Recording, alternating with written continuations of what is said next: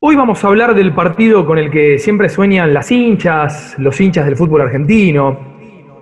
¿Vieron la típica pregunta, ¿qué preferís? ¿Ganar un clásico con baile, un 5 a 0 escandaloso, lleno de oles?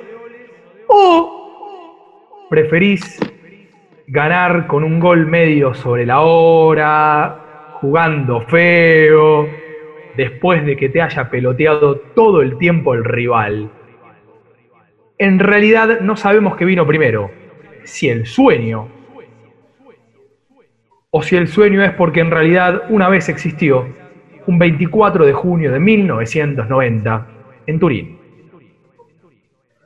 Hoy en Estadio Azteca, Argentina-Brasil, el partido inmortal. Caricia, la ley de la ventaja, Caricia ahora o nunca, el triunfo Caricia, gol, gol.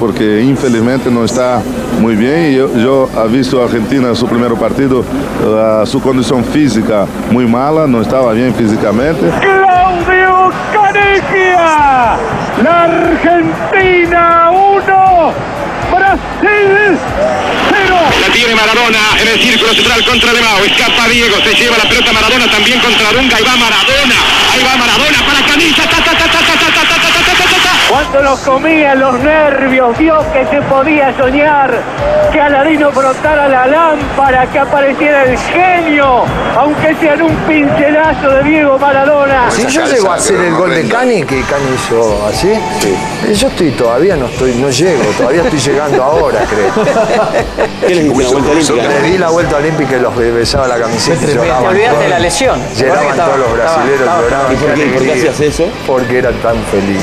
y que por allí Canigia resolviera, concretara lo que amaga permanentemente en cada partido.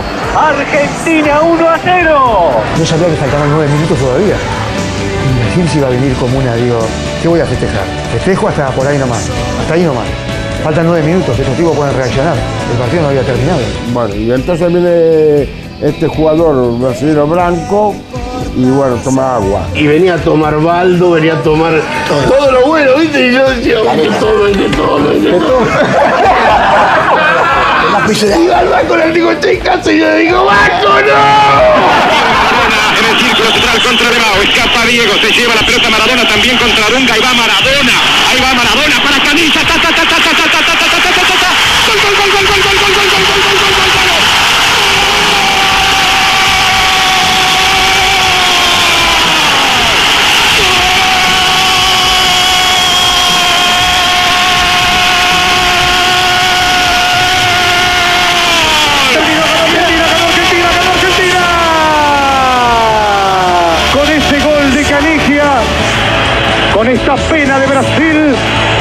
cuartos de final de la Copa del Mundo. Federico Yáñez, sea usted bienvenido al programa más maravilloso del mundo. Pero ¿cómo estás? Nacho Fusco, ¿cómo te va? ¿Bien? Bien, bien, en un momento, en un momento insuperable, con una barba, ah, Oh. una barba. Pasamos el día 80 ya de la cuarentena, 70, no lo tengo muy bien. Y más o menos, mirá, me llega a la boca del estómago. Estoy planeando tenírmela, tipo celeste de un lado y blanco del otro, ¿no? Una barba bicolor, como un Charlie futbolero. No podría, podría andar, ¿eh? Bien. Sí, sí, ¿y vos cómo estás?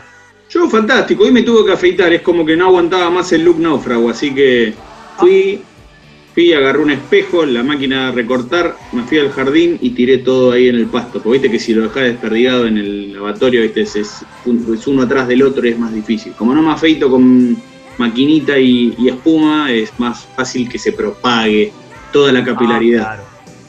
Y por ejemplo, viste que dicen que por, eh, si vos limpiás el mate, la yerba y la tirás, por ejemplo, en el césped o en la tierra, eso no sé qué hace en la tierra, pero parece que la energía, viste que después nacen eh, plantas superpoderosas. Con la barba también es parecido, vos sabés. Desconozco, sí, veo, lo trato de desperdigar porque si pasaste lo llevas puesto y vas dejando ahí sí los pelitos por toda la casa, con lo cual eh, trato de ser muy cuidadoso. Está muy bien, está muy bien. Vamos a agarrar, vamos a seguir la ruta de los pelitos de Federico Yáñez y vamos a viajar a 1990, 30 aniversario en este junio maravilloso de la noche mágica del Mundial de Italia. Vamos a hablar de la Argentina-Brasil. El episodio en realidad nace en el Argentina-Brasil, pero es como un gran árbol genealógico del fútbol argentino porque vamos a ir para atrás, para adelante, vamos a hablar también del Mundial 90. Y en realidad yo en un punto tengo la tesis, una tesis quizá pava, de que todavía nosotros consumimos y pensamos el fútbol en base a aquel partido. Todavía de alguna manera seguimos jugando el Argentina-Brasil del, del 90. A ver, es el heroísmo argentino, la típica, no importa cómo llegamos, no importa si tenemos a la mitad del equipo Rengo, no importa si estamos en un estadio en el que nos odia todo el mundo, no importa si el 10 nuestro tiene el tobillo medio inflado. Hay una magia que siempre va a suceder. El milagro lo tenemos siempre ahí. Yo sinceramente no sé si el fútbol argentino se pensó siempre así, pero para los que somos de la categoría de los 80 y nos criamos con el Mundial de Italia, el Diego del 94, ese Diego medio guerrero, bueno, eso es Argentina-Brasil. O sea, si nosotros pedimos que ir al Morumbí, viejo, deja la vida porque podemos ganar, es porque existió el bilardismo extremo del 90. Con toda esta gente lesionada, Pumpido, Bron, Ruggeri, Maradona, Boruchaga, Justo, digo, che, ¿qué hago? Nos fuimos arreglando como pudimos. Ah, el equipo está bien, lo que pasa es que están mucha gente lesionada, está jugando un 40 o 50%, están jugando en base al corazón. Es más, Argentina-Brasil en, en Italia 90 tiene dos marcas, una muy presente y una no tanto. Esa marca que no está tan presente tiene que ver con una indumentaria. Ese fue el primer partido donde Sergio Goicochea usó el buzo. No, mirá, ¿en serio? ¿Por qué? Porque contra la Unión Soviética y contra Rumania usó el otro buzo que tenían disponible los arqueros, que era en el frente un degradé medio entre violeta, gris y verde y la espalda verde con el 12 en blanco. Pero contra Brasil, Goico usó el buzo por el cual todos sabemos quién es Goico, que es ese buzo negro con los cuadraditos de colores. Totalmente. Y, y además, el buzo que se puso Goico ahora, que yo creo que debe ser el mismo. Totalmente. Me juego que es ¿No? el mismo. Y que le quede espectacular y que cuando reprodujo los penales, corriendo de la misma manera, agitando el puño de la misma forma y colgándose al hijo de la misma forma, es absolutamente igual. Nota el Bueno, margen. Sí. No sé si ese, ese hijo de Goico, pero el otro, o sea, no sé si es ese, perdón, o es el otro, pero Claro. uno de los dos hijos de Goico es eh, preparador físico. Y es uno de los que da clases de gimnasia en Deporte B ahora en la pandemia. Y no sé quién pasó me dice, ¿lo conoces al, al hijo de Goicochea? Y yo digo, ¿cuál? Doy vuelta y digo, vos sos vos. Porque era igual, y, pero es lo más idéntico que he visto en mi vida. Es genial. Gracias a Dios que salió parecido. ¿no? Pero y mira si sale a ganar. No, digo, gracias a Dios por el tema del padre, viste que si sale parecido al sodero. Ajá, no. Y el otro dato, que sí es- está más presente, que Argentina-Brasil es como el primer acto de la Santísima Trinidad de ese mundial, de Goico, Cani y Diego, y que si tuviésemos que hacer una oración pagana tendríamos que hablar de en el nombre de Diego y de Cani y de Goico, Bilardo, en vez de decir amén, porque básicamente eso es lo que resumió eh, ese partido.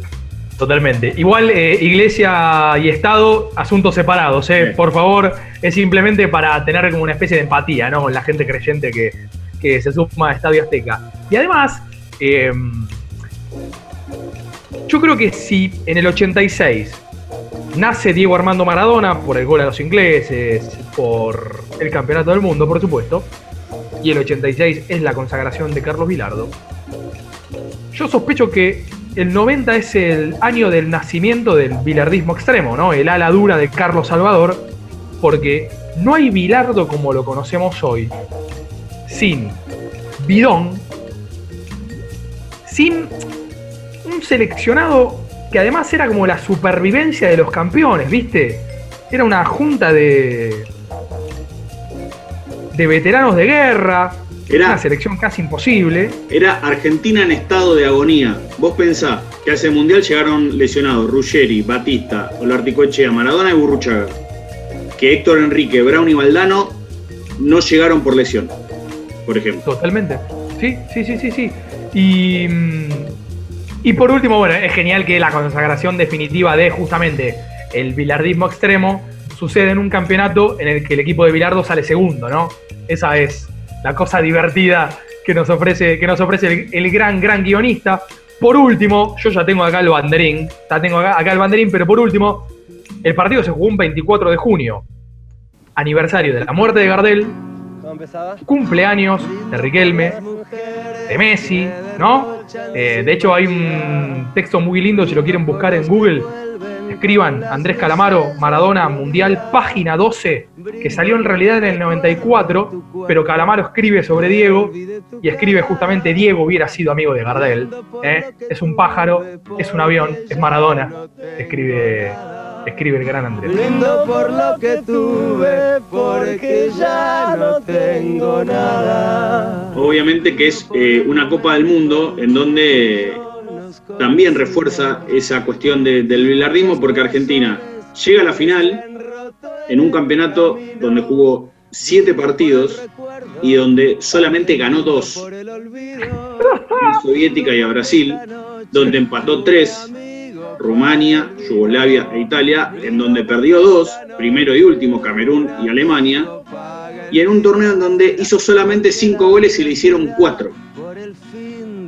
Divino. O sea, Divino. ¿Viste, cuando, viste- viste cuando te cuando te preguntan qué preferís, ganar eh, 1 a 0 o 5 a 4? Bueno, uno- una de las opciones de esa pregunta son todos los goles de Argentina en un mundial, ¿no?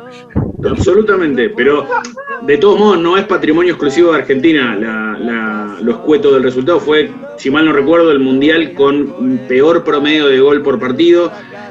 Si vos hablás con alguien que no sea argentino ni alemán, te va a decir que es un mundial que no lo tiene muy presente, que no lo recuerda tanto, con, ni siquiera con mucha empatía.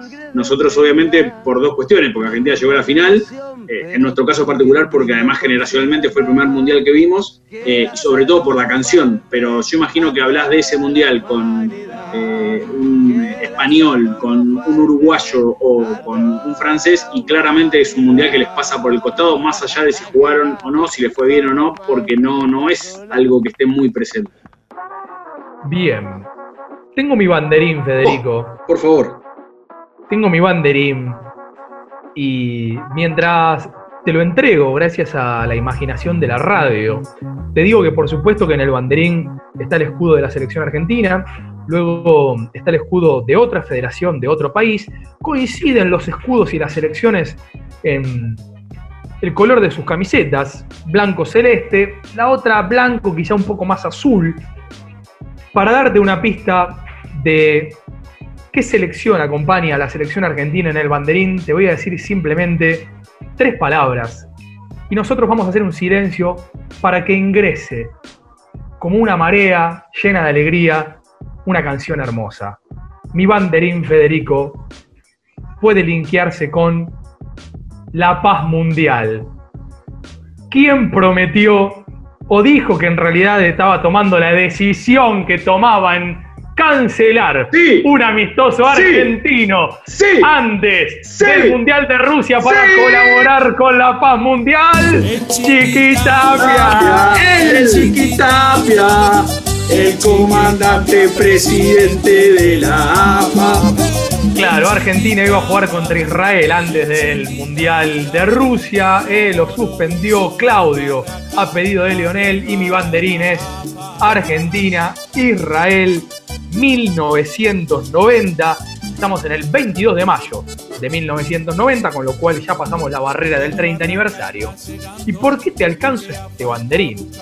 Porque la Argentina, entre la Copa América 89, que gana Brasil y que Brasil justamente le gana a la Argentina, y el Mundial, Argentina le había ganado 1 a 0 Uruguay en la Copa con un gol de Canigia, después pierde con Brasil, después vuelve a perder, arranca la serie de amistosos hasta llegar al Mundial. Bien, en un año, Argentina llega a este amistoso contra Israel, que es el amistoso Cábala, protocolo bilardiano, después de nueve partidos sin ganar, después de perder cuatro de esos nueve partidos. Y acá está lo más divertido de todo. Argentina llega a ese encuentro después de hilar siete partidos sin meter un gol. Así llegaba Argentina a este amistoso que lo habían jugado en el 86. Entonces Bilardo, viste, agarró los cuadernos Gloria, justamente Sí, sí. como se llama su mujer. y dijo, a ver, ¿qué hicimos en el 86? Y llegamos horrendo, nos criticaba todo el mundo, no le ganábamos a nadie. Bueno, hagamos exactamente lo mismo. Ah, jugamos un amistoso contra Israel antes del Mundial. Bueno, juguemos un amistoso contra Israel. Neri Pumpido, la primera firma del banderín. Lindo. Ruggeri, Sensini, Juan José Cerrizuela y Juan Simón. Basualdo, Checho Batista. Y luego, suelta de palomas, Burruchaga, Maradona, Balbo y De Sotti, Carlos Vilardo, por supuesto, el entrenador. Después en el segundo tiempo fue de mm, Tota Fabri, Vasco Larticochea, Néstor Lorenzo. La Argentina gana 2 a 1 como corresponde, ¿no? Con un gol de Maradona y un gol de Canigia, ¿no? Como para comenzar de alguna manera a escribir el guion, el guion del mundial. Así que va mi banderín porque una sola sonrisa hubo antes de ese campeonato. Fue justamente contra Israel en Tel Aviv. Bueno, yo voy a ampliar un poco tu concepto. Yo me voy a ir al 10 de junio de 1987, primer partido del seleccionado argentino luego del título conseguido un año antes en México. Si vos tomás desde este primer partido hasta el partido tuyo contra Israel, es más violento todavía el asunto porque Argentina jugó Sí. 31 partidos, ganó 6, Sí. empató 12 y perdió 13. 13, maestro. Dentro de las derrotas perdió con Uruguay, perdió con Colombia, con Alemania, se comió una goleada 5 a 2 con Brasil, perdió de vuelta lo que vos decías en la Copa América contra, contra Brasil en la ronda final, perdió con Escocia. Yo siento, eh, escucho hablar por televisión o, hablan y, se llenan la boca de, Brasil, de, Alemania, de Italia y Argentina lo dejan. A mí me está bien, lo que pasa es que no saben lo que nosotros tenemos eh, eh, dentro de la manga, ¿no es cierto? Así que a mí, me, a mí me gusta que hablen siempre los demás, pero claro, en el 86 ya decían lo mismo y la copita viajó para Argentina. Insólito lo de Argentina, pero también perdió con Italia ese 10 de junio de 1987, un partido que se jugó en el estadio de Hatturm en Zurich, en Suiza, un estadio que no existe más, que lo demolieron, que iban a hacer uno nuevo y es el día de hoy que, bien, gracias, sigue ahí esperando. Argentina perdió 3 a 1, los goles los hicieron Nando de Napoli, compañero de Diego justamente en el equipo Idem. Un gol en contra de Garré, gol de Maradona y el que cerró el asunto fue Gianluca Vialli. ¿Cuál es la particularidad de este partido? Sí. Que es el partido donde debutaron Goicochea y Canigia en la selección. Si vos ves, Pero pará, pará, yo puedo, este banderín, digamos, eh, a ver, para intentar equilibrar las cuentas que se han visto derrumbadas, ¿no? Por esta cuarentena, esta pandemia, yo puedo vender ese banderín, Federico, perdón, no. que- cotiza, eh, cotiza, sí, sí, sí. Cotiza en. en- eh, pero me- vendieron el blue. Vas a sacar más guita. Ah, está bien. No en el legal. bien.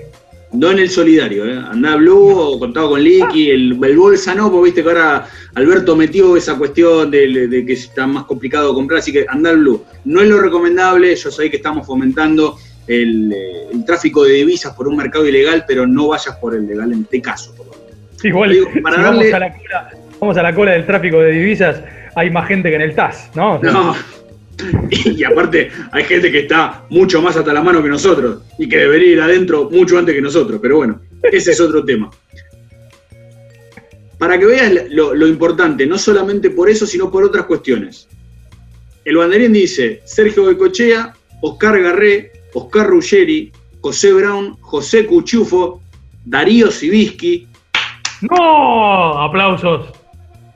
Julio Olarticoechea, Roque Alfaro, Diego Maradona, Sergio Batista y Juan Gilberto Funes. Funes. Funes, que el año anterior había ganado la Copa Libertadores, la Intercontinental y el torneo local con River. ¿Qué más? Funes hizo los goles en la final, con lo cual el River se consagra campeón. En el banco estaban Hernán Díaz, que eh, había sido campeón con Central, subiendo del Nacional, y en la primera temporada en primera, Central sale campeón. ¿Quién dirigía Central, obviamente? Don Ángel. Don Ángel Tulio Sof. El Pájaro Canigia, Pedro Pasculi y Oscar de Articia. Si vos ves de los que jugaron el partido, hay 1, 2, 3, 4, 5, 6 que jugaron el partido contra Italia de semifinal del 90. Goicochea Ruggeri, Articochea, Maradona, Batista y Canigia. En Italia jugaba Walter Senga, Nando de Napoli, Dinamita Senga, Donadoni. Perdón, ¿eh? El portador del buzo más hermoso de la historia de los mundiales. Sí. Que hoy está pelado y bastante obeso, pero bueno. Eh, de Agostini, Giuseppe Giannini, Gianluca Viali y Arnaldo Serena, siete jugadores que estuvieron en el día de los penales. Eh, También jugó Chiro Ferrara, que fue parte del Mundial, pero que no jugó contra Argentina. Pero la segunda particularidad, además de haber sido, repito, el partido donde debutaron absolutamente Goicoechea y Canigia, es quien dirigió el partido.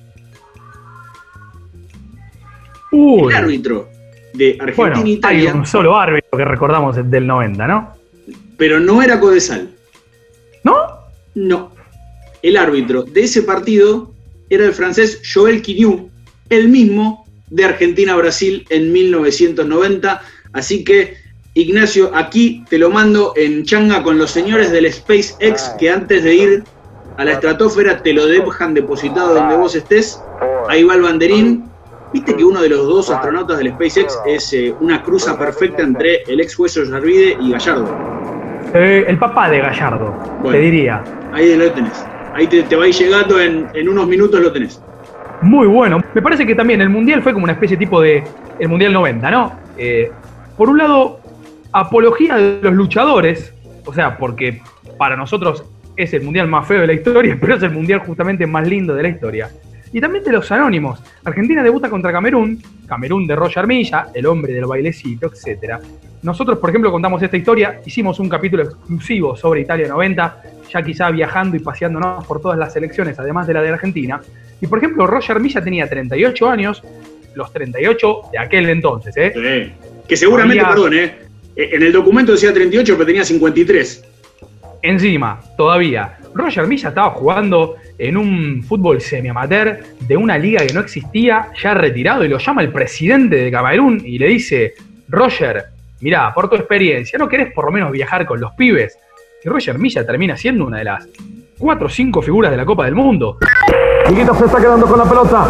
Es un líbero excepcional. La pelota sale a la punta izquierda de ese ángulo. Colo Colo pelea para Higuita. No, no,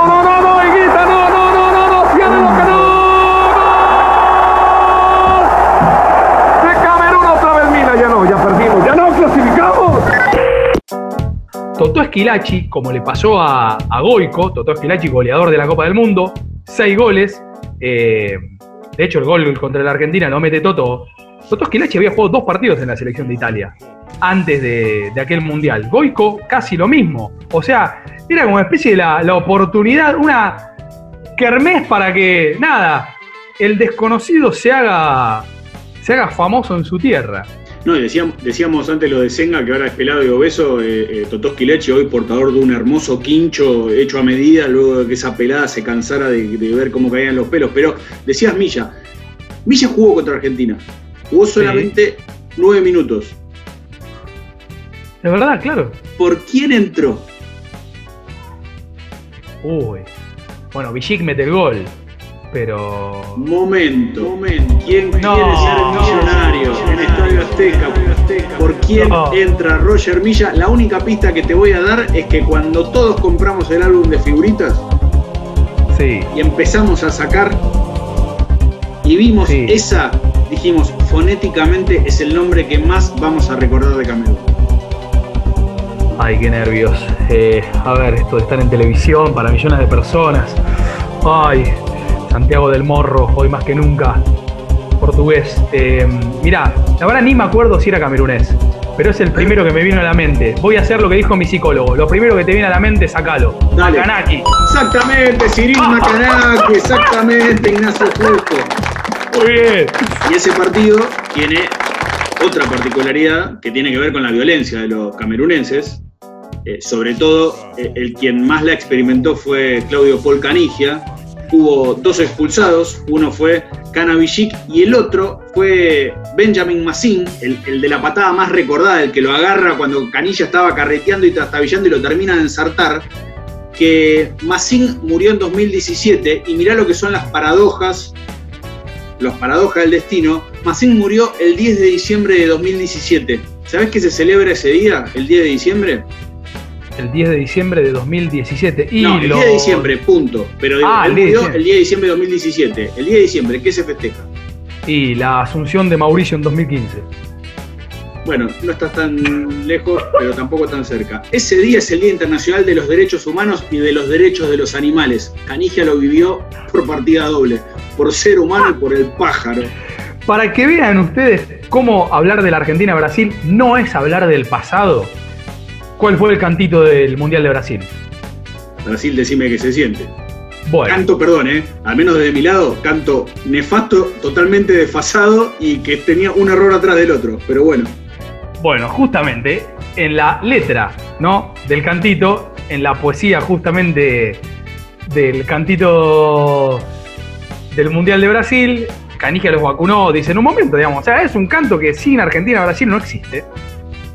Pero lo genial de todo esto, y yo creo que cuando hablabas de los errores en el canto, no sé si viene por este lado, pero desde el 90 a hoy sin contar, por supuesto, el 1 a 0 del Mundial 90, que además fue la primera vez que Argentina le gana a Brasil en un Mundial. Habían jugado en el 74, había ganado Brasil, habían jugado en el 78, habían empatado 0 a 0 y habían jugado en el 82 y había ganado Brasil por 3 a 1 el día de la patada de Maradona, ¿no? Cinco minutos para terminar. 3 a 0 Brasil. Batista. Batista entrou. Maradona deu. Mas deu no estômago do Batista. Cartão vermelho para Maradona.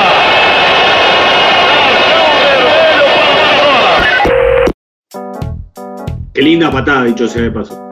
Sí, hablando de cameruneses y de, de derechos humanos. Bueno, desde entonces, o sea, no cuenten el 1 a 0 de Cani, ¿eh? Desde entonces hasta hoy, 35 Argentina-Brasil. Bien. Bien. 10 victorias para Argentina. Bien. 16 para Brasil. No parece una distancia sideral. Dentro de todo se mantiene con la lógica del historial.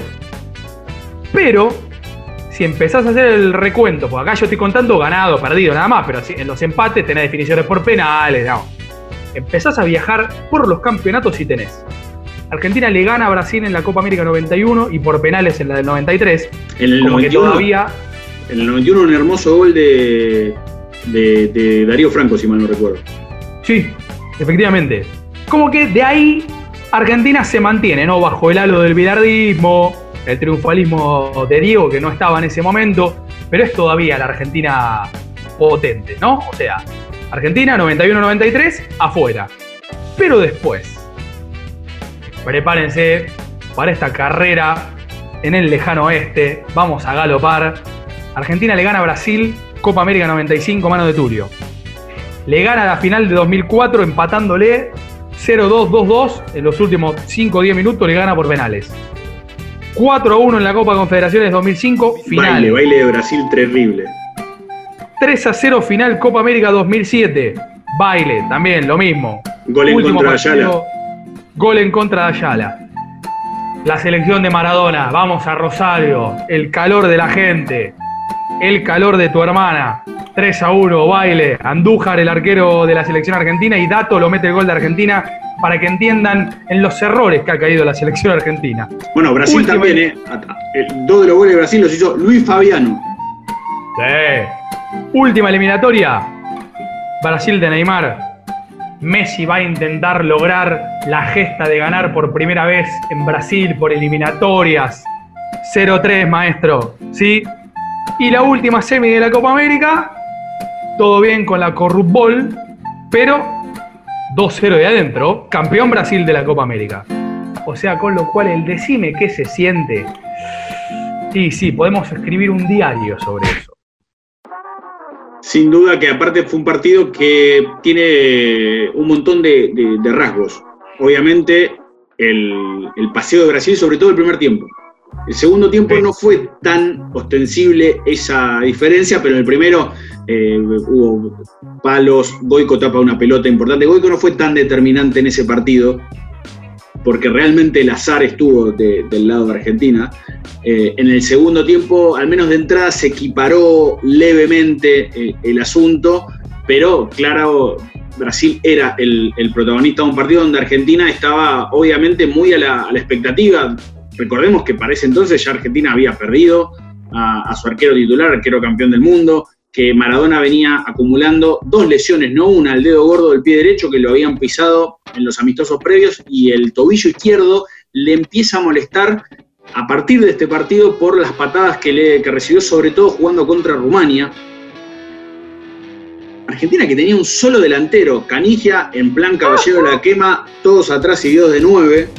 Es más, eh, Canigia firmaba otra planilla. Eran, firmaban los 10 jugadores una planilla y Canigia casi otro equipo, 30 metros más lejos, Y firmaba sí. una planilla él solo, Claudio Mirá. Paul, 8. Mirá lo que era la formación de ese día: Goicochea, Monzón, Ruggeri, Simón, línea de tres, Basualdo, Burruchaga, Maradona, Justi, Articochea, Troglio y Canigia. O sea, un equipo pensado para ir modificando posiciones según cómo vaya dándose el partido, pero primordialmente con seis volantes, o cuatro volantes y dos semivolantes, como podían ser eh, Diego y, y en el caso de Burruchaga. Obviamente, lo que muchos recuerdan es eh, algo que nos enteramos años después, que fue el entretiempo. Sí. Bueno, a ver, si, si la consagración del bilardismo no es ahí, ¿cuándo es?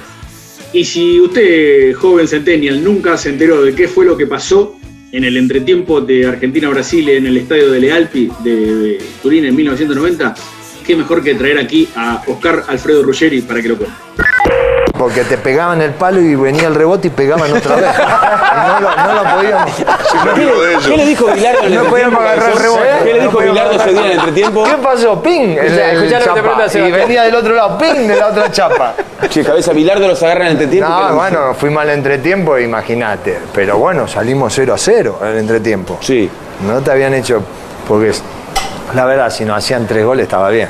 Claro. Pero bueno, nos quedamos sentados ahí, viste, esperando, esperando, y caminaban todos, viste, que caminan, y bueno, va, va, va, y por ahí se escucha el silbato del árbitro, ¡vamos! Para la cancha. Ni una palabra. Sin hablar, dijimos, bueno, salimos los mismos que entramos. Debe estar enfermo, claro. Vamos todos para allá, claro, y Bilardo en el, en el túnel. Perdón, perdón. Si se la siguen dando los de amarillo, vamos a perder. es la charla que nos dio y después le ganamos. Ruggeri que fue uno de los jugadores que llegó tocados a la Copa del Mundo. Es más, eh, era quizá visualmente una de las imágenes que después se terminó capitalizando mucho más en la Copa América del 91 con Gamboa y con Mohamed, pero ver a Ruggeri con calzas fue eh, una de las cuestiones raras, al menos en ese momento. No era lo normal ver jugadores con calzas. Y Ruggeri, que fue uno de los que más festejó, Primero porque era una Argentina-Brasil. Eh, No conozco a ningún deportista, salvo Ruggeri y Leo Gutiérrez, el, el pivote del seleccionado de básquet masculino, que odien tanto a los brasileros. Segundo, porque todo el Estado estaba en contra. Están todos a favor de Brasil. Y tercero, porque cuando terminó el partido, Ruggeri dio la vuelta olímpica. ¿En serio? Dio la vuelta olímpica y le empezó a gritar a todos los brasileros y a hacer gestos, imagínate, con su mano derecha y su mano izquierda hacia, hacia su entrepierna, eh, para dar un poco más de impacto de por qué claro, un había pasado lo que había pasado. Le di la vuelta olímpica y los be- besaba la camiseta y lloraban. Te olvidaste de la lesión. ¿Te acordás que Lloraban estaba- todos los brasileros, estaba- lloraban. ¿Y por qué- por qué hacías eso? Porque era tan feliz. Qué felicidad. Ah, eh, esas felicidades no se pueden... ¿Ese fue uno de los días más felices de tu carrera? Impresionante. Ganarle a Brasil como se. Ganarle a Brasil como lo eliminamos, a un Brasil terrible equipo. En el otro rincón, el Brasil de Lazzaroni. Lazzaroni había agarrado Flamengo después de la primera Copa Libertadores de Flamengo, justamente. Lo agarra en el 84, gana un campeonato mm, estadual, dirigió también a Gremio, gana la Copa América 89 justamente con Brasil. Brasil le gana a la Argentina en esa Copa eh, por, por 2 a 0, con Romario y con Bebeto, que habían sido las figuras de esa Copa América y que estaban lesionados, que por eso también no juegan justamente en, en este partido contra, contra la Argentina. De hecho, para que entiendan, contábamos al principio en los banderines, el banderín de Israel, el banderín de Italia, eh, del 2 a 0, victoria de Brasil, derrota de Argentina en la Copa América 89, a la previa del partido en Turín, Argentina juega 11 partidos y gana 2 contra la Unión Soviética en el Mundial y el banderín de Israel. Y en la mitad de esos partidos no metió goles. O sea, contra un Brasil que que nos deixa muito triste. Eu acho que uma das melhores atuações do Brasil, onde o Brasil teve um número bem acentuado de chances de gol e acabou não fazendo. A ver, Brasil con Tafarel en el arco. Bien. Bien. Línea de 5. Jorginho Galbao. El capitán y el, y el libro del equipo era Ricardo Gómez. Y después estaba Ricardo Rocha, ex central de Newell's. Futbolista Justamente. con bigote. Futbolista con bigote, claro que sí. Y Branco en la izquierda, ¿no? Branco, obviamente, el protagonista del bidón, si Netflix quiere sacar eh, alguna vez alguna serie. Igual sería muy divertido que, por ejemplo, no sé, bidón en portugués se diga Branco, algo así, ¿viste? ¿No? Igual, después, igual después tuvo su revancha cuatro años después, pero bueno. Y bueno. Bueno, hablando de revanchas. Dunga, el 5 de Brasil, capitán del campeón del mundo del 94. Alemao, en un doble 5 medio moderno. Moderno, digo, por el fútbol de porquería que se ve a veces ahora. Alemao, después- Alemao que le cayeron durísimo después del partido, porque vos ves la jugada del gol de Canigia y Alemao lo sigue a Diego y no lo baja. Y Alemao lo acusaban de no querer, de no haberle pegado a Maradona porque jugaban juntos en Napoli con Careca. Claro. Bueno, Baldo suelto, eh, conector entre el doble 5 y arriba, Müller y justamente, y justamente Careca. Careca que recibe una llamada la noche anterior al partido, Federico. Atiende, teléfono a disco. ¿No?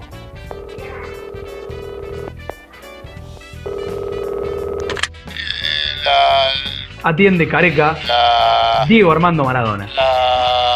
Y Diego le cuenta que está infiltrado, que tiene el tobillo así, como el mapamundi con el que después hizo jueguitos, ¿te acordás? En los 80, Maradona haciendo jueguitos con el mundo. Na, na, na, na. Na, na, na. Perdón, sí. Y le dice, estoy infiltrado, le cuenta de las jeringas. ¿Y sabes para qué? Porque, esto lo cuenta Diego al tiempo, Careca era un cagón con las infiltraciones. Entonces Maradona medio que nos llamó como para, como para chusearlo un poquitito. Diego, que, a ver, ubiquémonos en, en- en la época. Intentemos imaginar estas escenas, estas historias, estas circunstancias con Twitter, Facebook, Instagram, 200 millones de medios, taladrándote la cabeza, inoculándote información. El partido se jugó en Turín. Turín era con Milán, una de las capitales del poder del fútbol italiano, poder al que Maradona había desafiado con el Napoli. Bien, punto uno. Punto dos. Maradona se había tomado por primera vez vacaciones largas después de la Copa América 89 y no había vuelto en la fecha en la que le habían dicho que volviera a Nápoles. Entonces, ya venía desde hace un año una pelea con Ferlaino, que era el presidente de Nápoli, y Maradona, porque Maradona se quería ir de Italia. Quería ir a jugar al Olympique de Marsella, que en ese momento era como el nuevo rico, como si fuera el PSG de principios de los 90. Básicamente porque, esto lo contó Diego en su biografía, Yo soy el Diego de la gente, el libro de Cherkis Vialo y de Daniel Arcucci, en coautoría con Johannesburg, ¿no? Maradona quería una, una mansión con pileta y césped, y en Nápoles no había. Quería paz, le cuenta Diego a, a Daniel y a Ernesto. Y además de todo eso, bueno, en base a esas peleas con Ferlaino, quienes no vieron el documental de Capadia, está perfecto ahí. Cómo Ferlaino empieza a filtrar ante la prensa fotos de Diego con la mafia napolitana. Fotos que encima eran viejas, tipo cuando recién llegaba a Napoli, no eran de ahí del 89-90, pero las empezó a filtrar ahí porque quería justamente que se viera resquebrajada la imagen de Maradona. Bueno, ese es el Maradona que llega justamente a Turín. Y además de las lesiones que vos contabas, Maradona tenía un dolor en la cadera.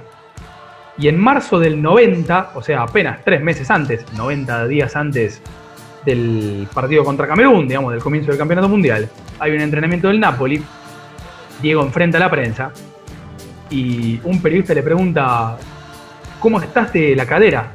¿Podés correr?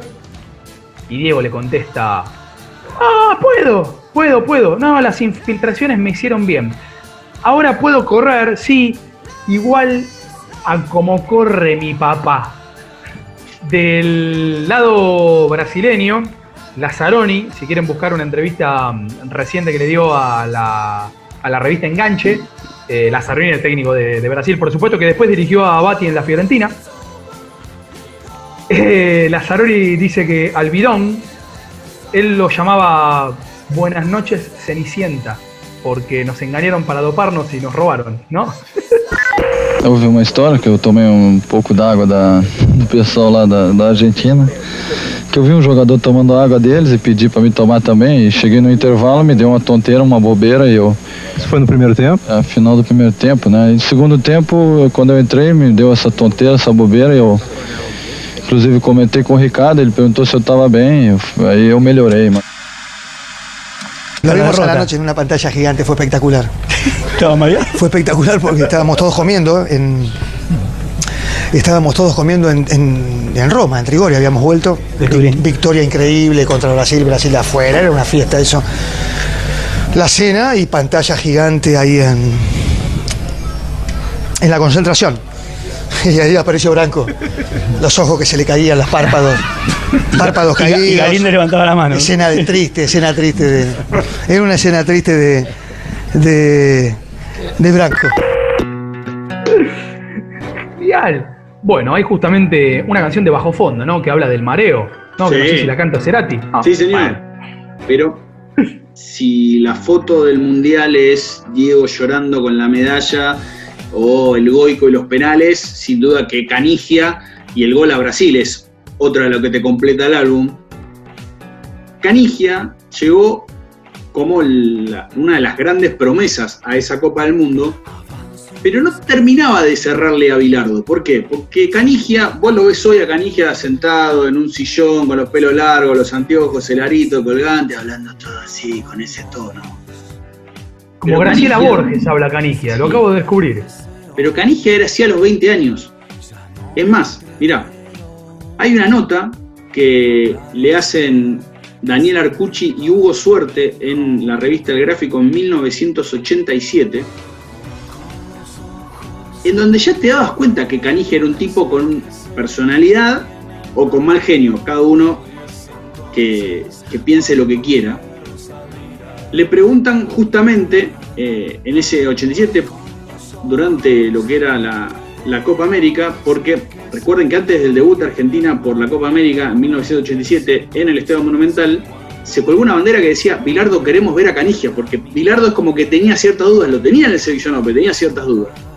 Y le preguntan por el tema de la suplencia, y Canigia dice, me caigo un poco en el momento en que me entero que voy al banco. Se me pasa y en el momento del partido ya estoy 10 puntos. Lo único que no acepto es que digan que no soy titular porque no estoy para jugar los 90 minutos o porque tengo nada más que 20 partidos en primero o porque no tengo experiencia. Yo digo, si estoy en la selección, por algo es, ¿no? ¿Y la experiencia cómo se gana? Jugando. Aparte, hay varios ejemplos de jugadores que fueron suplentes en sus clubes y titulares en la selección. Pasarela, Gallego, el mismo Tata Brown en el 86, que no jugaba en español. O un tipo que tenía 20 años, que le faltaba tomar la sopa a lo loco, se ponía al nivel de tres tipos que habían sido campeones del mundo. O sea, imagínate la personalidad que tenía Canigia para, para poder decir esas cosas. Pero Canigia es, eh, además de por el gol, fue noticia por otra cosa en el Mundial 90. Perdón, un paréntesis estético y necesario. Dígame. Hay un video divino, VHS, que lo vi justamente porque mm, TNT Sports, donde, donde trabajo, emite un programa que se llama Todo sobre Diego, y son Diego Maradona, por supuesto. eh, y hay una serie de videos que aparecen que vos crees que viste todo y la verdad no viste, creo que ni el 20% de lo que está filmado. Y hay una imagen del seleccionado argentino saliendo de la concentración hacia el micro para ir a entrenar y tenés a todos con una chomba azul que hoy es chomba que usás en tu casa ahora en la cuarentena con la yoguineta, ¿no? Gastada, azul, fea. Y después bajan, últimos, Canigia, vestido como él quiere, con una remera suelta, tipo Axel Rose, y todos los pelos también ahí mezclándose con el viento de Trigoria, y baja Maradona atrás con la camiseta de la selección argentina puesta, la, la de él, como el nene que le compran la camiseta y no la suelta nunca, el mejor jugador del mundo, el hombre más famoso del universo en ese momento, baja vestido de él mismo y con una vincha rosa que, parece como si fuera una especie como de, trenza circular, viste, alrededor de, la cabeza, levantándole los rulos. Eran los Gans, Canigia y Maradona. Y Canija que fue protagonista involuntario de eh, una situación que se enteró minutos después del partido, y es la siguiente. Vos imaginás esta situación. Tenés 17 años. Estás en la tribuna. Cuando sos adolescente todo te repercute más, lo bueno y lo malo. Vos pensás, sentís en tu fuero más interno que Argentina va a perder. No ves el partido, te desencantás. Y de repente empezás a escuchar, ole, ole, levantás la cabeza, ves la jugada, gritás el gol, te desmayás. ¡No! Te tienen que sacar. Fundido a negro. Te despertás, abrís los ojos y seguís en el estadio. Y de repente se abre la puerta del vestuario y entras. Esto es lo que le pasó a Marcelo Ordaz. Escucha. Cuando hace el gol la Argentina, la verdad que un, yo exploté, me fui a ese alambrado que nos, que nos separaban a las parcialidades y me acordé absolutamente de todos ellos, de las familiares, del nieto, del bisnieto, de Toquiño, de Marquinhos. Y bueno, eh, empecé a sentir frío, calor, algo se trepaba en la cervical, me desmayo y termino el partido en- viendo de alguna manera, lo termino en los últimos minutos en, en una sala de, de- en la sala de auxilio de en la enfermería del estadio, del, del estadio de Lealpi. Pasó que en ese momento eh, mi padre era, tenía una relación con un amigo muy grande de don Julio Grondona y esta persona que estaba en todos lados me vino a ver, se había enterado que un hincha argentino eh, se había desmayado luego del gol y me vino a ver y me dijo, bueno, si estás tranquilo, si te portás bien, te voy a hacer un regalo. Y lo miro y me dice, te voy a llevar al vestuario, venite al vestuario conmigo. Imagínate lo que era para mí en el 90, era Disney, y entrar a ese vestuario ganador. Y en un momento don Julio me dice, vení que te presento a, a Claudio Paul, que estaba en un rinconcito, tranquilo, en calzoncillos, este, cambiándose, secándose. Y don Julio le cuenta, le dice, mira, te quiero presentar a Marcelito y lo traje porque él se desmaya después de- del gol que vos hiciste. Yo llamé a Buenos Aires y él de alguna manera representa el sentir popular que hay en este momento en la Argentina porque la gente salió a la calle y es una fiesta nacional.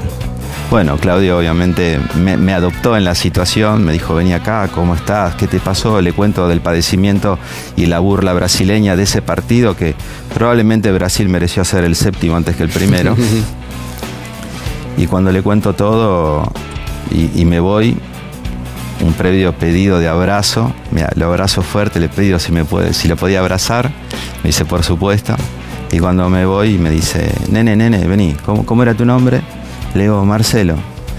Abre el bolsito de la marca que vestía la Argentina, negro, de cuero que jamás voy a olvidar, mete la mano adentro, saca su armadura toda, toda sudada, toda transpirada, y me la da y me dice, te la ganaste. Esto que cuenta Marcelo Ordaz, el mayor coleccionista de camisetas en el mundo, tiene su propio museo de camisetas en, España.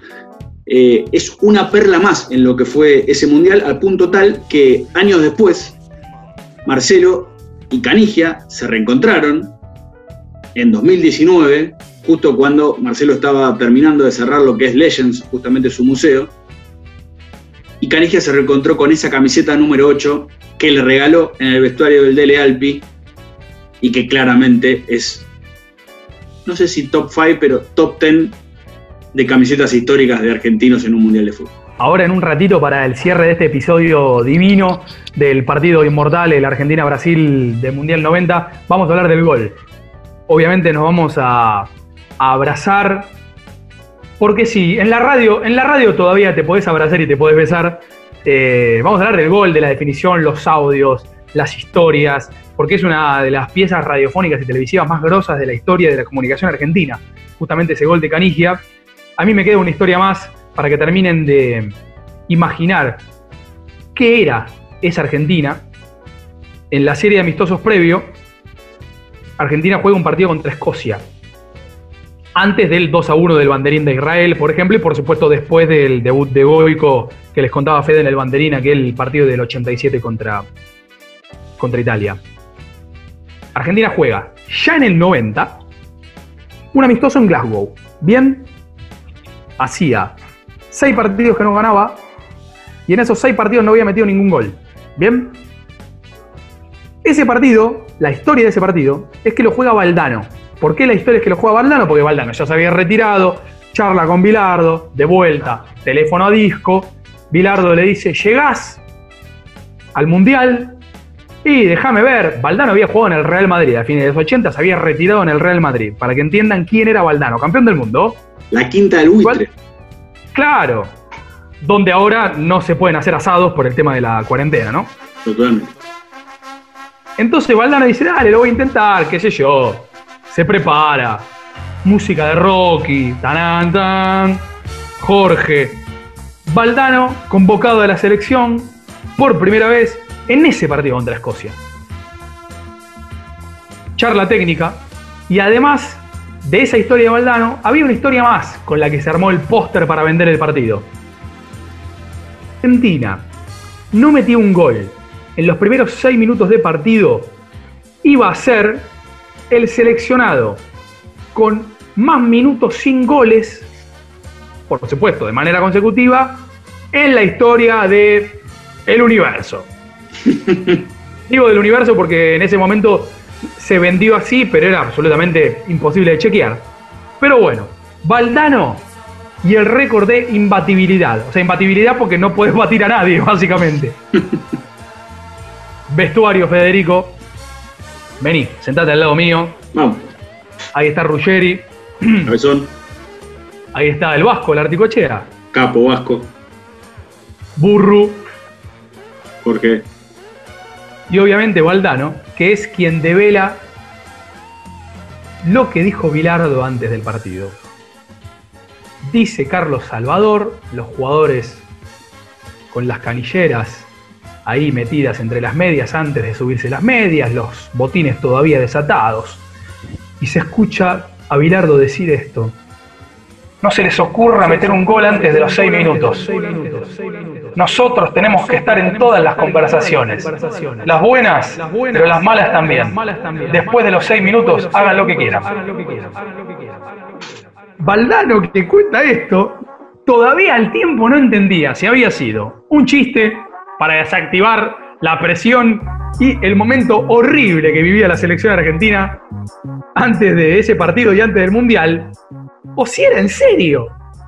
Sin embargo, Federico, la Argentina, obediente como es y horrible como era, pasó la barrera de los 6, de los 7, de los 10, de los 15, perdió 1 a 0 y ya después sí empató 1 a 1 en otros dos amistosos, uno de esos dos amistosos contra Austria y después, bueno, le gana a Israel y ya arranca justamente la aventura en el Mundial 90. También para entender y dimensionar lo que fue eh, esa Copa del Mundo, eh, llegaron mal físicamente y mal internamente, porque una vez que Bilardo corta a Valdano, antes del partido con Israel, cuatro horas antes de ese partido, Maradona estaba tomando sol en el hotel, desafiándolo a Bilardo, y había declarado, estoy muy triste. Bilardo se lo podría haber comunicado de otra manera y no diciéndole que no estaba para jugar ni 15 minutos. Mató a dos personas, a una dejándola fuera del grupo y a otra, a mí, dentro del plantel. No quiero hablar con Bilardo del tema Valdano. Sería desmerecer a Jorge como ser humano. O sea, imagínate el capitán del equipo diciendo eso públicamente. Me dijo, no lo llevo a Canigia al Mundial. Está bien. Digo, somos dos. Opa. Me dijo,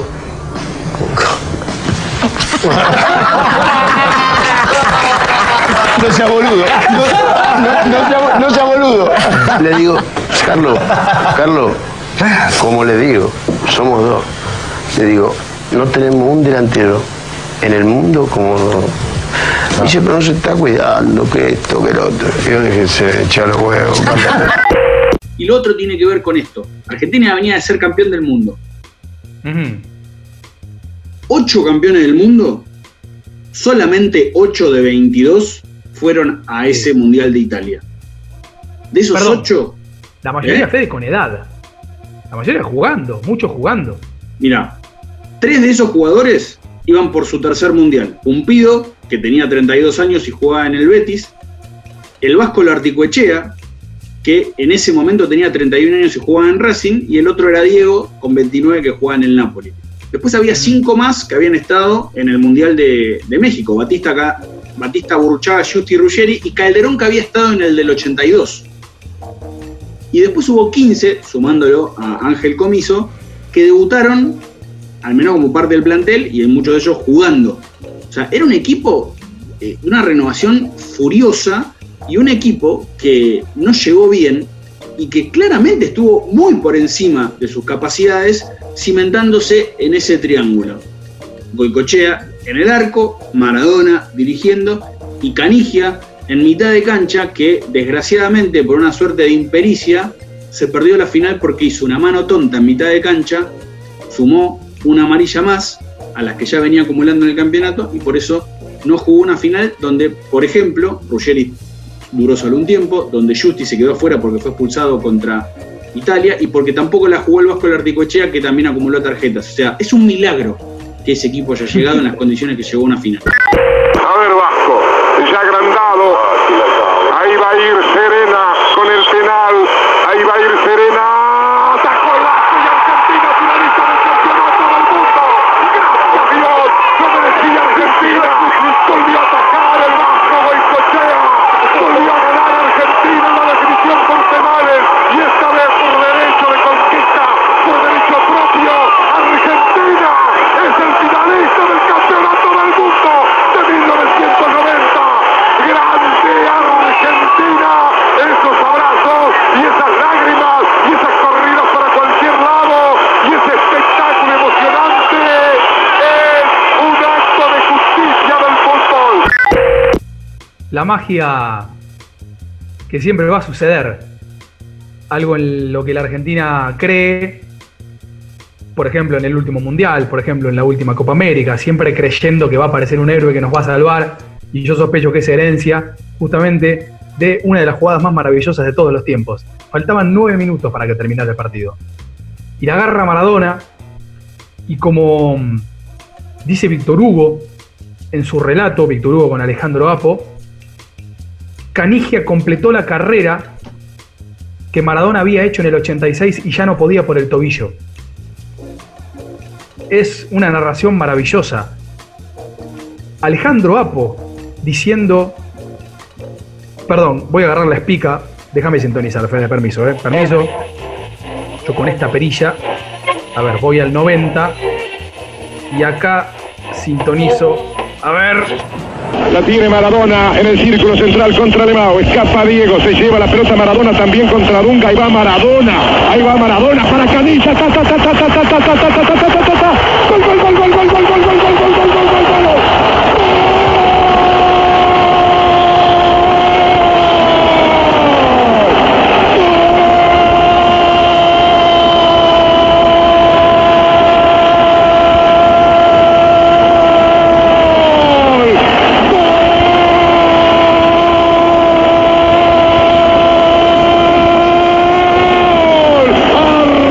Argentino, Cani, Canilla.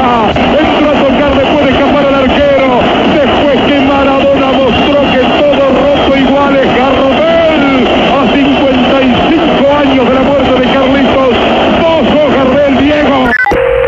Como siempre decimos, esta es nuestra visión de Argentina-Brasil en Italia 90, lo que para muchos es como el, el clásico absoluto por la disparidad, por eh, lo que fue el sometimiento de un Brasil totalmente utilitario comparado con los Brasil que vimos a lo largo de la historia. Digo, ni que hablar si lo comparás con el Brasil del 70, el Brasil del 82, el Brasil del 86, eh, estos últimos dos muy cercanos en el tiempo pero eh, sin duda que es eh, el partido por antonomasia entre los clásicos que se recuerdan al menos en los últimos 40 años.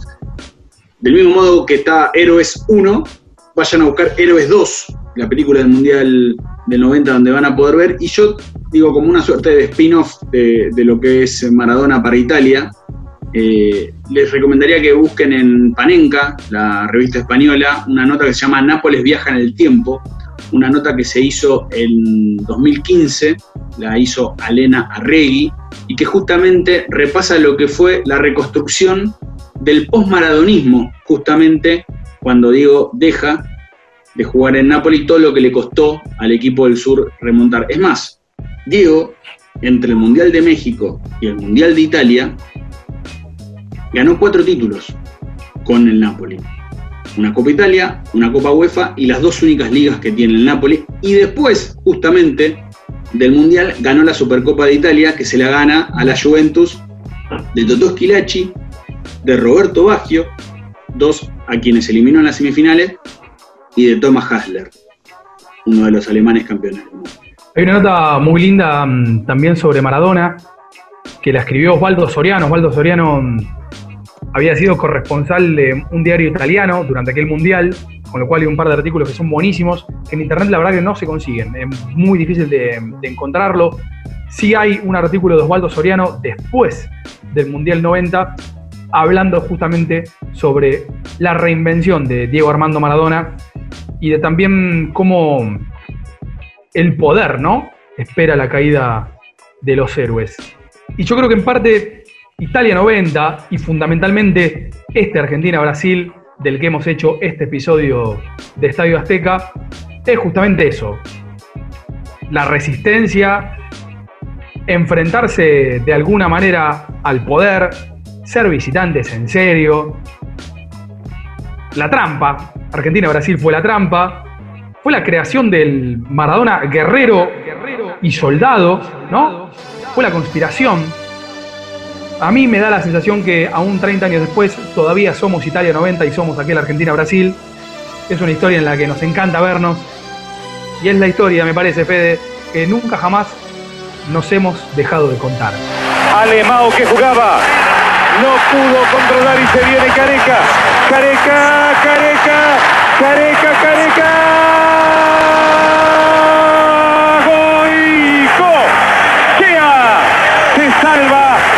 Equipo argentino. Salió Ruggeri, quedó pagando y realmente la entrada de Careca fue fulminante. Pudo haber terminado el gol. que está, y lo vemos. Monzón no lo pudo tomar. La desesperación. Careca que la hizo bien y el pie salvador de Goicoechea. Era gol. Brasil venía de ganar los tres partidos, medio caminando, jugaban bien. Los tres partidos ganaron. Nosotros llegamos mal y casi quedamos afuera. Maradona. Alemão que no. Sigue Diego. Sigue Diego, pico Canigia. Vamos, Diego, lo estaban agarrando. Canigia, la ley de la ventaja. Canigia ahora o nunca. El tiempo, Canigia, gol. ¡Gol!